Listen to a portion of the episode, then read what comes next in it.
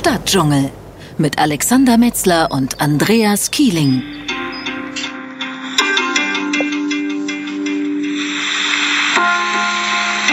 So, und hier ist er, der Stadtdschungel, und zwar ein Special aus Japan. Und Andreas und ich, wir haben gerade eben im Vorgespräch von Klischees gesprochen.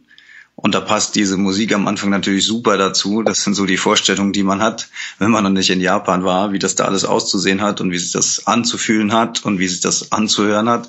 Andreas, du bist jetzt vor Ort in Japan. Ich glaube, ihr habt jetzt 20 Uhr, ja fast halb neun abends Ortszeit, hier Frankfurtzeit äh, halb eins mittags.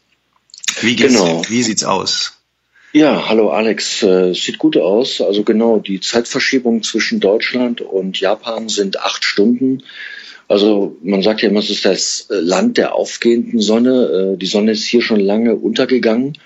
Und äh, während in, während in Deutschland ja der Tag noch praktisch mittendrin ist. Und die schicke Musik, die, die, äh, die du eben eingespielt hast, ähm, die habe ich hier ähm, in der ganzen Zeit noch nicht gehört. Also gibt es bestimmt in irgendwelchen in welchen Bars oder Clubs, ja. Aber da, wo wir sind, ähm, also die Japaner erstmal generell sind unglaublich freundlich, unglaublich traditionell, ähm, sehr verbindlich, sehr hilfsbereit. Also es ist alles sehr, sehr positiv. Und also so wie man das tatsächlich so aus, aus Beschreibungen, Büchern, Prospekten und von den Klischees her kennt. Und äh, für mich ist es ja das erste Mal. Ich bin zwar vor vielen, vielen Jahren als Seemann schon mal in Tokio gewesen, aber die Stadt hat sich komplett natürlich verändert. Ich meine, das ist jetzt gefühlte 280 Jahre her. Also es war 19, also ich weiß genau, wann es war. Es war 1978 als wow, junger okay. Leichtmatrose. Ja. ja. Und, und wir, wir landeten hier auf einem Flugplatz, äh, der draußen in der Bucht äh, von Tokio im Meer gebaut ist. Also ein Flugplatz, der praktisch aus Pla Platzmangel draußen im Meer gebaut äh, wurde. Und äh, man sah auch an den an den Pfeilern, der ist irgendwie erdbebensicher gebaut und irgendwelche Muscheln haben sich da an den an den Schockabsorbern, also an den Stoßdämpfern dieser Landebahn schon festgemacht. Es, war sehr beeindruckend. Äh, ich glaube, Tokio ist nach wie vor das größte Siedlungsgebiet der Erde. Es gibt hier also allein im Siedlungsgebiet von Tokio 23 Millionen Menschen. Damit ist es nach wie vor das größte der Erde. Japan selber ist ja nicht viel größer als Deutschland hat aber äh, etwa 120 Millionen Menschen. Aber das, das Problem ist in Japan, dass Japan ja sehr gebirgig ist und sehr viele Vulkane und Hochgebirge besitzt, wo man kaum siedeln kann. Deshalb sind Japaner im Vergleich zu Deutschen darauf angewiesen, auf relativ engem Raum zu siedeln. Mangels Fläche, ja. Also mangels, mangels Siedlungsfläche. Mangels, ja. mangels Siedlungsfläche, genau. Hm. Wo bist du jetzt ja. genau? Ich habe mir jetzt mal hier Japan auf, auf Google Maps äh, aufgerufen, wenn ich ja. jetzt hier Tokio rechts in diesem ja, Hafenbecken, nenne ich es mal. Äh, wo, wo bist du gerade aktuell? Also aktuell bin ich auch auf der Hauptinsel äh, Honshu und zwar ähm, etwa ähm, zwei äh, Stunden mit der Eisenbahn äh, Nord, Nordwest, nee, West, nordwestlich von Tokio. Äh, die Region nennt sich hier Nagano, dürfte dem einen oder anderen noch bekannt sein durch Nagano. die Olympischen Winter, ja. genau, mhm. die Olympischen Winterspiele äh, 1998 und die ja nicht so ganz so furchtbar erfolgreich waren. Aber es ist also, es ist Hochgebirge hier, es ist sehr schneesicher. Leider liegt hier dieses Jahr auch kein Schnee. Ähnlich, man kann das so vergleichen mit so einer simularen Situation wie in den Alpen, dass man sagt, eigentlich sind die, sind die Hochlagen der Alpen schneesicher. Aber es gab immer Jahre mit wenig Schnee und dasselbe erleben wir hier gerade. Mhm.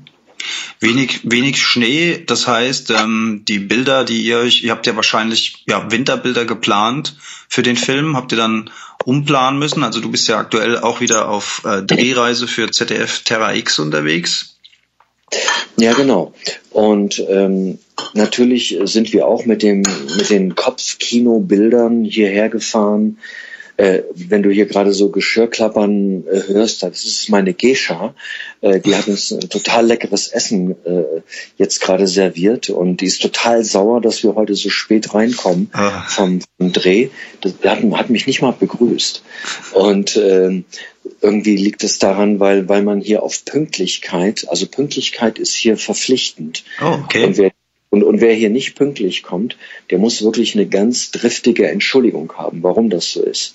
Also unsere Entschuldigung war halt heute, ja, wir waren zu lange bei den, bei den Schneemakaken, also man nennt sie ja auch Japan-Makaken oder Schneeaffen.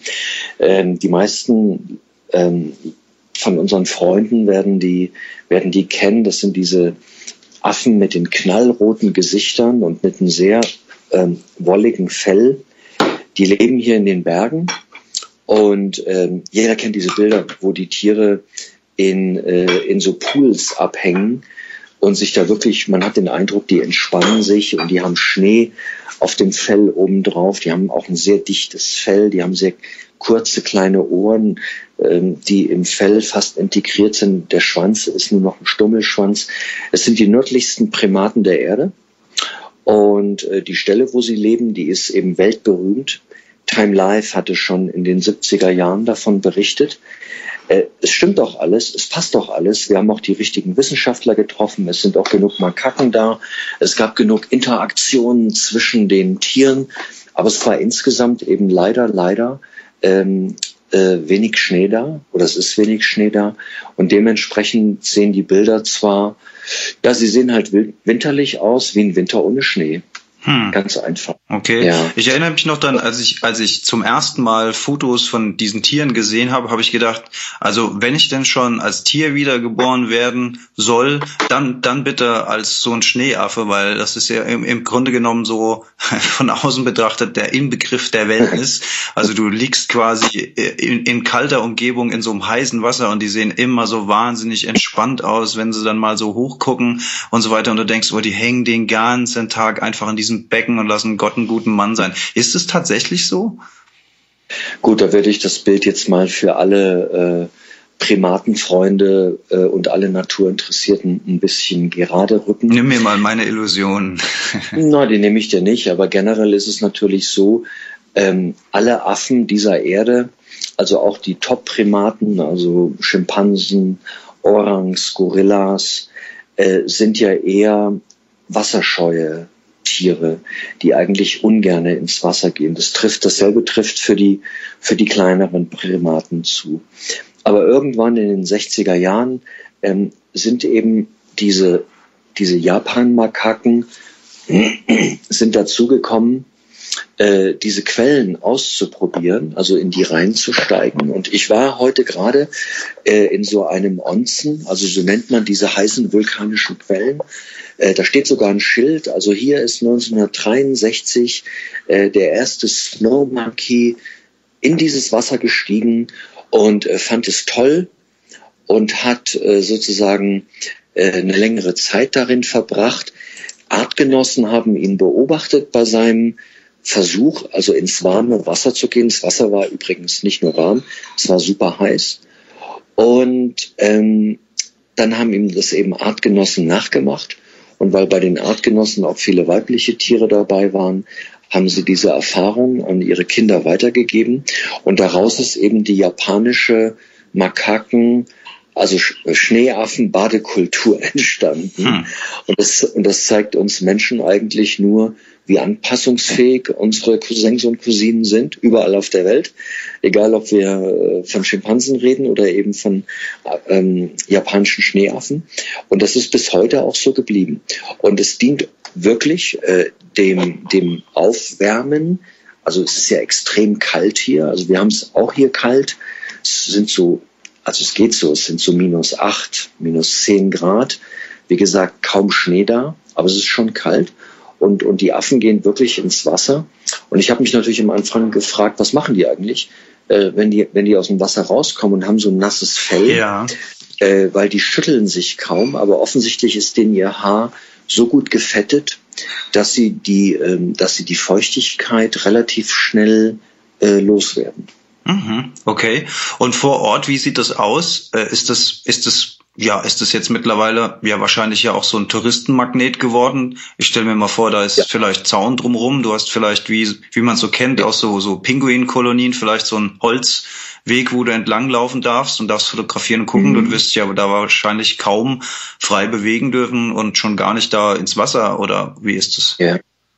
Ja, also Japaner sind da sehr tolerant. Ähm, das finde ich toll.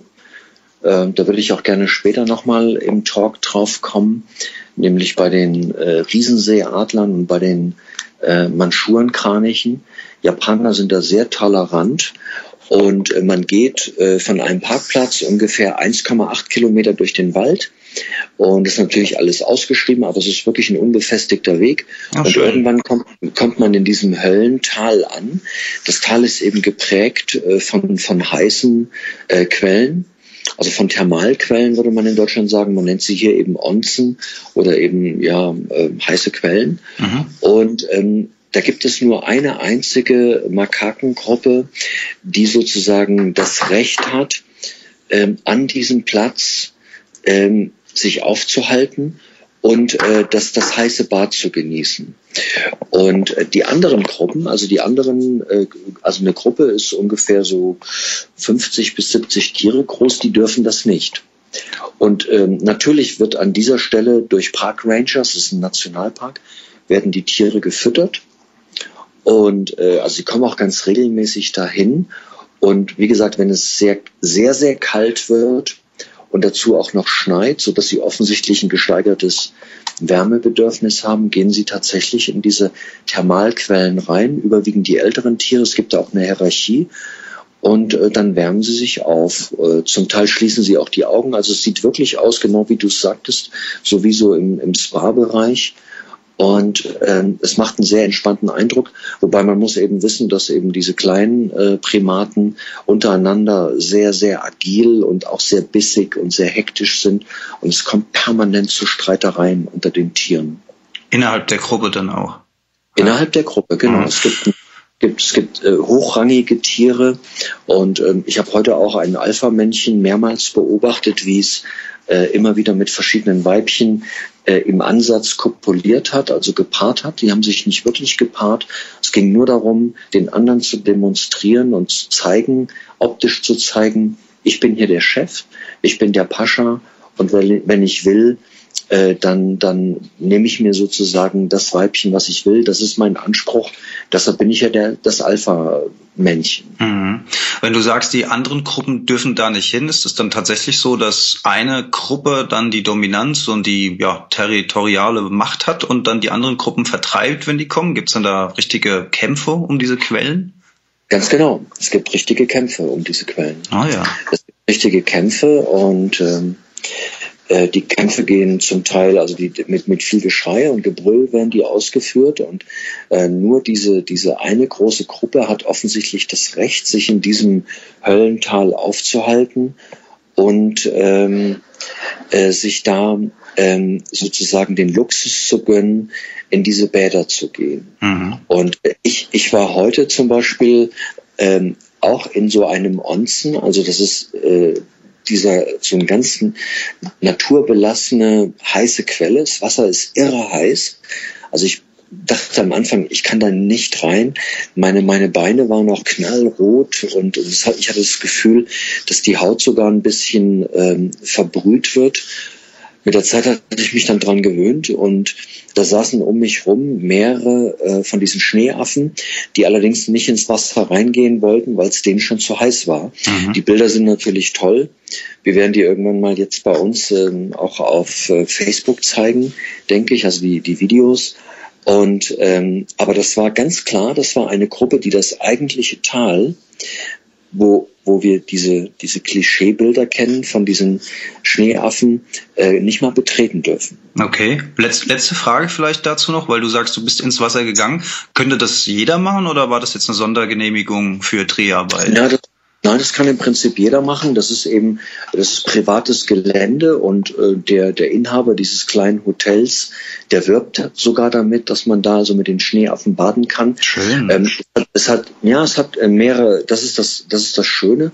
Äh, der Nachteil dabei ist natürlich, ähm, ähm, die, die koten und, und, und, und pieseln natürlich auch ins Wasser. Ja? Mhm. Also das muss man sozusagen ignorieren. Und ähm, da gibt es auch Streitereien. Also ich bin heute auch so zwischen so einen Clinch gekommen.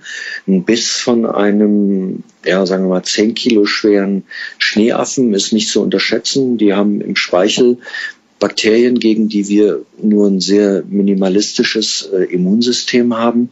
Also das ist schon mit einer gewissen Vorsicht zu genießen. Okay. Allerdings habe ich in den letzten Tagen mich immer wieder gefragt, was sehen die eigentlich in uns? Also man, man läuft zwischen diesen Affen durch, die sitzen ja nicht alle nur im Wasser, die laufen ja auf, auf Wegen rum, klettern über Felsen und ignorieren den Menschen komplett. Also man hat das Gefühl, dass die in so einer Parallelwelt zu uns leben und nur wenn man sie aus kurzer Entfernung ähm, äh, anstarrt, dann erwidern sie, also Mimik ist bei denen eine ganz große Sache, mhm. dann erwidern sie diesen Blick äh, allerdings sehr, sehr aggressiv, also fletschen sofort die Zähne. Ich bin auch heute in, in, dem, in dem Schwimmbad, ähm, gibt auch Videoaufnahmen von zweimal also richtig äh, zurechtgewiesen worden. Einmal von einem dominanten äh, Weibchen, einmal von einem Männchen. Und ähm, aber ansonsten hat man wirklich das Gefühl, dass, dass die uns ähm, ignorieren, äh, weil man kann sie knipsen, man, also fotografieren, man kann sie filmen, man hält einen zwei Meter Abstand und es passiert gar nichts. Im Gegenteil, man kommt sich so ein bisschen vor wie in einem riesigen Freiland-Zoo, wo eben die Tiere nicht eingesperrt sind, sondern wo sie praktisch mit den Besuchern durch ein, durch das gleiche Gelände laufen. So ungefähr muss man sich das vorstellen. Zwischendurch zischt und dampft es mal, dann gibt es wieder, gibt es noch einen kleinen Fluss, der auch durch dieses Gelände geht. Da sprengen die Affen schon mal drüber. Für äh, uns Menschen hat man da mehrere Brücken gebaut. Aber so ist, ist die Situation. Also es hat schon was Pittoreskes und ähm, auch, auch ein bisschen was Surreales. Aber jeder, der sich schon mal ein bisschen mit Primaten beschäftigt hat, der weiß eben, dass die doch relativ schnell zu habituieren sind und sich dann doch an die Nähe von uns Menschen gewöhnen dass es dann keine großen Zwischenfälle dann da gibt, wenn man als Mensch und Tier dort interagiert. Also klingt auf jeden Fall ja. sehr, sehr, sehr, sehr ja. spannend, dass es überhaupt das irgendwo noch, genau, ja. dass es überhaupt noch irgendwo Orte gibt, wo sowas möglich ist mhm. und nicht eben Zaun davor und man darf nicht mehr rein.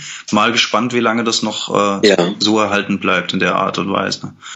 Einigen Hörern werden ja die Bilder von Gibraltar geläufig sein, wo Berberaffen da an den Felsen abhängen und auch äh, den Touristen irgendwelche Kekse klauen oder Zigaretten oder sogar die ganze Handtasche. Man kennt diese Bilder äh, aus Südafrika, aus der Kapregion, äh, wo die ähm, Paviane, also die Felsenpaviane, Menschen richtig terrorisieren. All das ist hier eben nicht der Fall.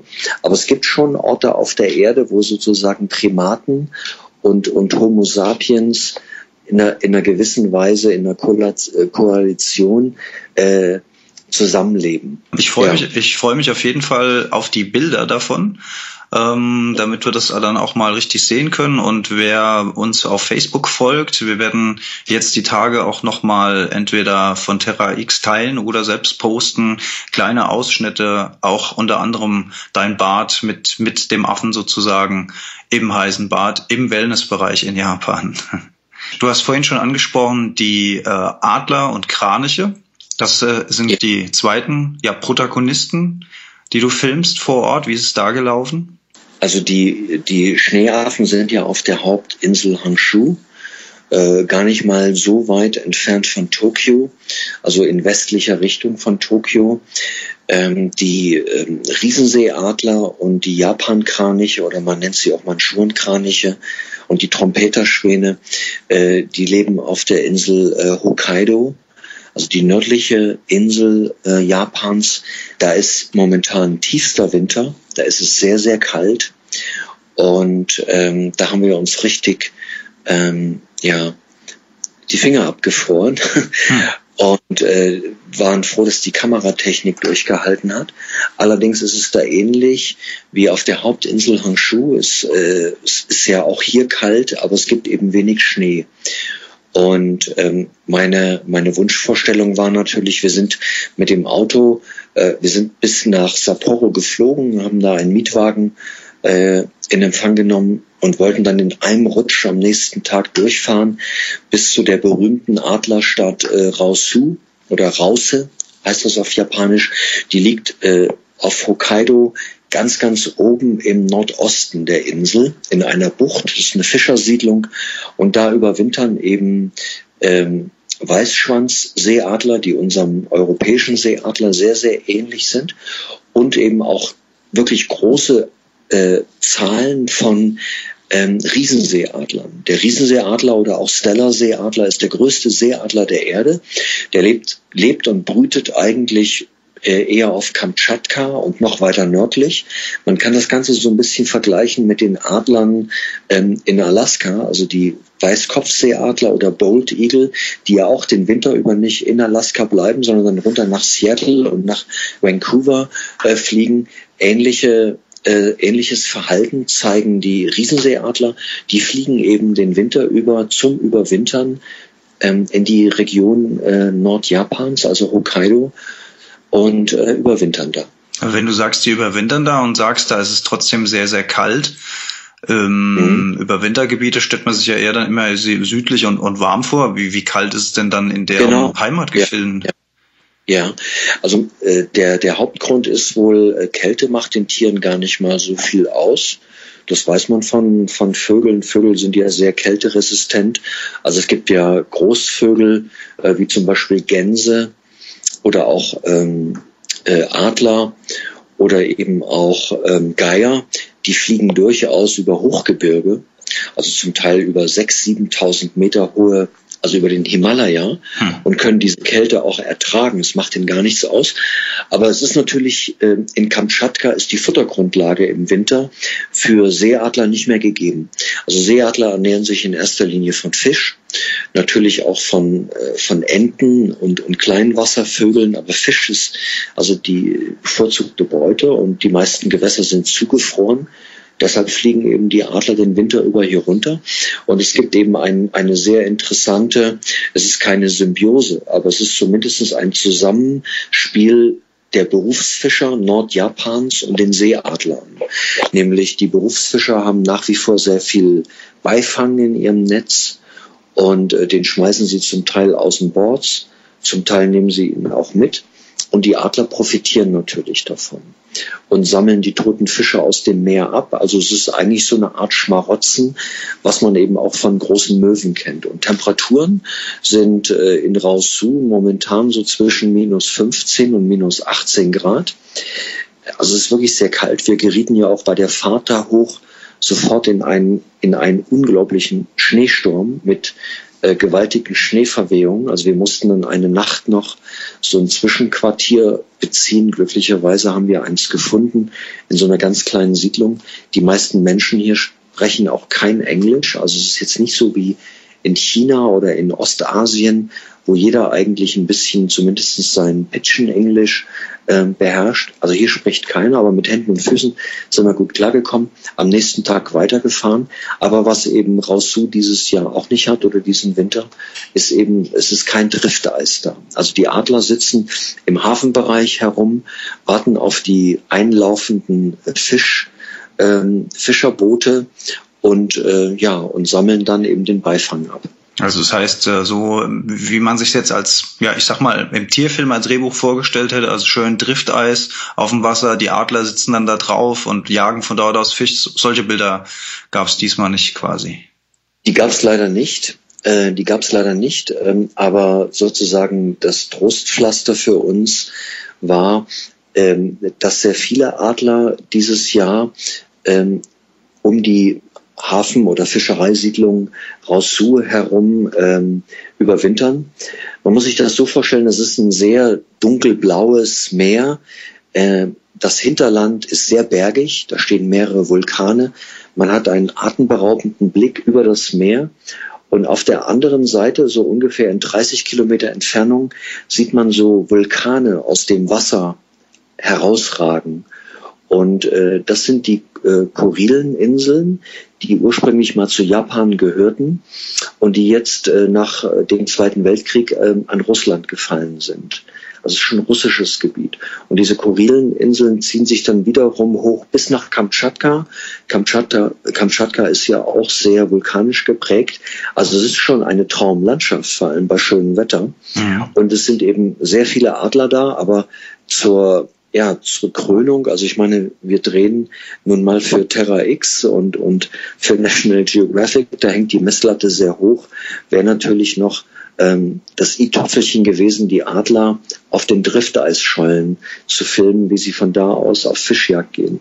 Das ist uns dieses Jahr leider nicht gelungen.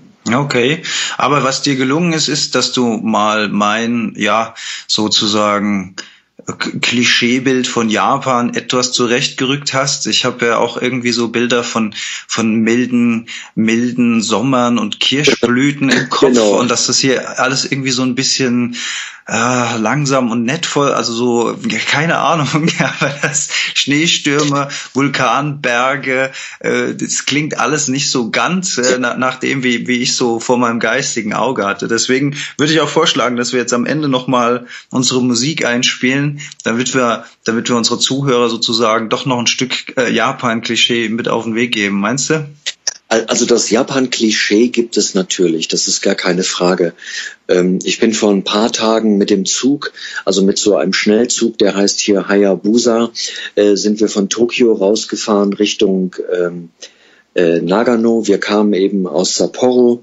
Die Fahrt hat alles in allem acht Stunden oder neun Stunden gedauert bis hier hoch. Wir mussten insgesamt fünfmal umsteigen. Also es war auch total stressig, äh, zumal eben alles nur in Japanisch geschrieben steht. Gut, die haben arabische äh, äh, Zahlen wenigstens. Ähm, aber wir sind da durch Landschaften gefahren, ähm, die sahen schon äh, dem Klischeebild oder entsprachen dem Klischeebild äh, Japans. Da waren viele Obstbäume, ähm, offensichtlich auch Kirschbäume, Apfelbäume, Mandelbäume. Die blühen natürlich noch nicht, klar ist noch zu früh, aber es gibt schon, und, und nochmals, die Menschen sind sehr, sehr höflich, sehr freundlich, ähm, äh, entschuldigen sich für ganz vieles, sind sehr, sehr verbindlich. Also diese Klischees, die man so im Kopf hat als Europäer, die werden hier schon bedient. Und man muss eben auch wissen, wir sind im Norden Japans. Also Japan mhm. besteht ja aus vielen Inseln ähm, die sich eigentlich in Nord-Süd-Achse äh, entlang ziehen. Und äh, der, der Süden Japans, in dem ich selber noch nicht war, der ist ja tropisch bis subtropisch. Also da ist momentan auch ja wahrscheinlich so ein ähm, etwas besseres Mittelmeerklima. Und aber hier oben im Norden, also wir sind äh, auf der Höhe von Vladivostok, äh, Ostsibirien. Mhm. Das hört sich schon wieder ganz anders an. Ja, ja im japanischen Meer. Und so ist es ja auch. Hier ist es einfach bitter, bitter kalt. Leider mit ein bisschen wenig Schnee. Na gut. Andreas, wann geht's zurück? Ihr seid jetzt relativ am Ende eurer Reise, richtig? Genau, wir sind am Ende unserer Reise und ähm, der Dreh, wie gesagt, ich bin sowieso nie enttäuscht, wenn ich von einem Natur- oder Tierdreh zurückkomme. Es ist eben Natur, Tiere und Natur und Wetter und Klima sind eben auch nur bedingt kalkulierbar. Äh, für uns geht es übermorgen wieder zurück. Und ähm, meine, meine stärksten Bilder eigentlich waren die der Manschurenkraniche. Äh, das spielt sich ja auch auf der, auf der Nordinsel, also auf Hokkaido ab. Und äh, die fangen jetzt schon an zu balzen. Es sind sehr große Kraniche. Wer schon mal Bilder gesehen hat, also im Vergleich zu unseren europäischen Kranichen sind diese Manschuren oder Japan-Kraniche schwarz-weiß, sind unglaublich schöne, ästhetische Vögel, extrem langbeinig, haben auch dieses Trompeten, die fingen jetzt schon an zu balzen und haben sich voreinander verneigt und haben mit den Flügeln geschlagen und dann gab es schon erste Paarungen von denen, äh, das Ganze auch in einer mehr oder weniger schneelosen Landschaft bei äh, extremer Kälte. Und interessant fand ich da, je mehr da die Sonne schien, je mehr ähm, ja, hat das irgendwie den, den, die Paarungslust oder den, zumindest äh, die Balzlust der Vögel geweckt und die wurden immer agiler und äh, die kommen dann eben laut rufend da angeflogen, landen in so einem Sumpfgebiet, wo nur niedere Bäume stehen und sehr viele offene Landschaften sind und landen dann so 50 bis 200 Meter vor einem und man kann sie da beobachten. Es ist ein sehr seltener Vogel und damit ist eigentlich mein Klischeebild von Japan so komplett äh, befriedigt worden. Das klingt, das klingt dann auch schon wieder eher so in die Richtung, wie ich es mir vorstelle. Und dann ja. dürfen sich, dürfen sich auch die Vogelfreunde unter den Keeling-Fans auf den nächsten Terra X freuen. Ja, also für alle Ornithologen, Hobby-Ornithologen und Vogelfreunde, Naturfreunde und, ähm, und Tierfreunde insgesamt. Japan bietet eine Menge, gerade ornithologisch. Äh, klar, die Meere sind überfischt. Das ist ein anderes Thema. Da können wir uns auch nochmal drüber unterhalten. Ähm, die Menschen, aber was ich wieder sehr interessant hier finde, die Menschen essen viel bewusster und viel weniger, als wir es tun. Ich habe in, in, der ganzen Zeit habe ich keinen einzigen Menschen gesehen, der sich wirklich den Wanst so vollstopft nach dem Motto all all you can eat for 9,99 äh, sondern die Menschen essen hier sehr bewusst, sehr genussvoll und äh, sehr ausgewählt. Natürlich ist die Hauptnahrung auch Reis, ganz klar. Und äh, also das ist auch so ein bisschen ein Spiegelbild dessen, äh, wie man mit Ressourcen hier umgeht. Also ich habe den Eindruck, dass man hier ähm, vorsichtiger und und und ja, ich sag mal bewusster mit Ressourcen umgeht, mit Nahrungsressourcen, als wir es äh, in Mitteleuropa tun. Mhm. Alles ist hier ganz toll verpackt. Also man sieht auch ganz wenige dicke Menschen. So, und äh, die Menschen zelebrieren eben das Essen auch, nehmen sich dafür auch Zeit. Es gibt so gut wie keine Fast-Food-Restaurants, wo man sich hier so mal schnell irgendwie irgendwelche Whopper da reinstopft, ja, und, und dann schon wieder zurück ins Büro rennt. Also es gibt hier feste Zeiten. Wir haben die leider nicht immer eingehalten. Aber das hat mir auch an der japanischen Kultur hier sehr, sehr gut gefallen dass es auf der einen Seite traditionell ist und auf der anderen Seite eben noch sehr viel mit Bewusstsein zu tun hat. Auf der anderen Seite, jeder, der schon mal hier war und war in großen Städten wie, wie ähm, Nagasaki oder Osaka oder eben sogar Tokio, der sieht, da ticken die Uhren auch etwas anders. Also Wahrscheinlich. Also sogar, ja. ja, sogar, genau, sogar in Sapporo, das ist eine super moderne, große Stadt. Aber für bestimmte Rituale, äh, ja, nehmen sich die Menschen einfach mehr Zeit und ähm, das hat eben auch was mit Bewusstsein und mit Tradition zu tun. Liebe Zuhörer, das war sie, unsere ja, Japan-Folge. Und wir würden uns wieder freuen über viele, viele Kommentare und Likes zu unserer Sendung. Äh, gerne auch wieder Fragen stellen. Andreas wird ja, wie gesagt, in zwei Tagen zurückreisen. Dann werden wir uns wahrscheinlich dann wieder irgendwann die Tage aus der Eifel hören. Äh, verblüffenderweise haben wir hier wieder mal eine fantastische Internetverbindung gehabt, Andreas. Bis auf einen kurzen Aussetzer habe ich dich hervorragend gehört. Das ist in der Eifel dann wieder ein bisschen schlechter. wir sind ja auch in Japan. Es ist nicht wie, in der Eifel, ja. wo, wo während eines 20-Minuten-Talks äh, die Leitung äh, fünf oder sechs Mal unterbrochen wird, weil meine Nachbarin wieder bei Zalando äh, irgendwelche Sachen bestellt und das Internet blockiert ist. Also das gibt's hier in Japan nicht. Ja. Das, das will hier keiner akzeptieren. Ja, so sehr, viel sehr zum schön. Thema äh, Tradition. Ja. Andreas, dann wünsche ich euch eine, ja, zwei, zwei schöne Resttage. Erholt euch ein bisschen und eine gute Reise nach Hause und dann bis bald. Tschö, Andreas. Ja, tschö, Alex. Stadtdschungel